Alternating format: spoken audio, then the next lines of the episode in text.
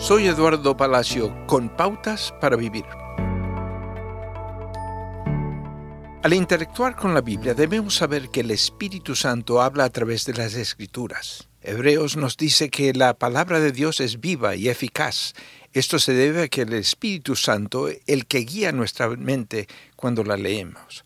Jesús dijo que la palabra de Dios, el Evangelio y sus implicaciones son como semillas esparcidas en muchos tipos de suelo.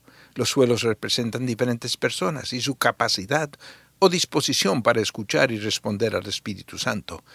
Cuando estamos dispuestos a escuchar, los pasajes de las Escrituras nos impactan de manera diferente y en diferentes momentos debido a lo que pueda estar pasando en nuestras vidas.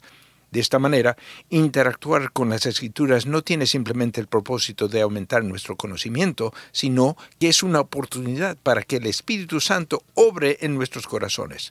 La palabra de Dios es viva y poderosa y más cortante que cualquier espada de dos filos. Penetra hasta lo más profundo del alma y del espíritu, hasta la médula de los huesos, y juzga los pensamientos y las intenciones del corazón.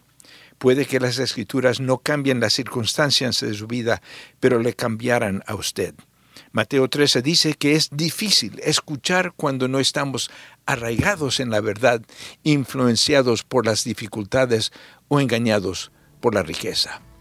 Oremos para tener el deseo de escuchar y entender la palabra viva. Acaba de escuchar a Eduardo Palacio con Pautas para Vivir, un ministerio de Guidelines International. Permita que esta estación de radio sepa cómo el programa le ha ayudado. Acompáñenos en la próxima emisión de Pautas para Vivir. Gracias por su sintonía.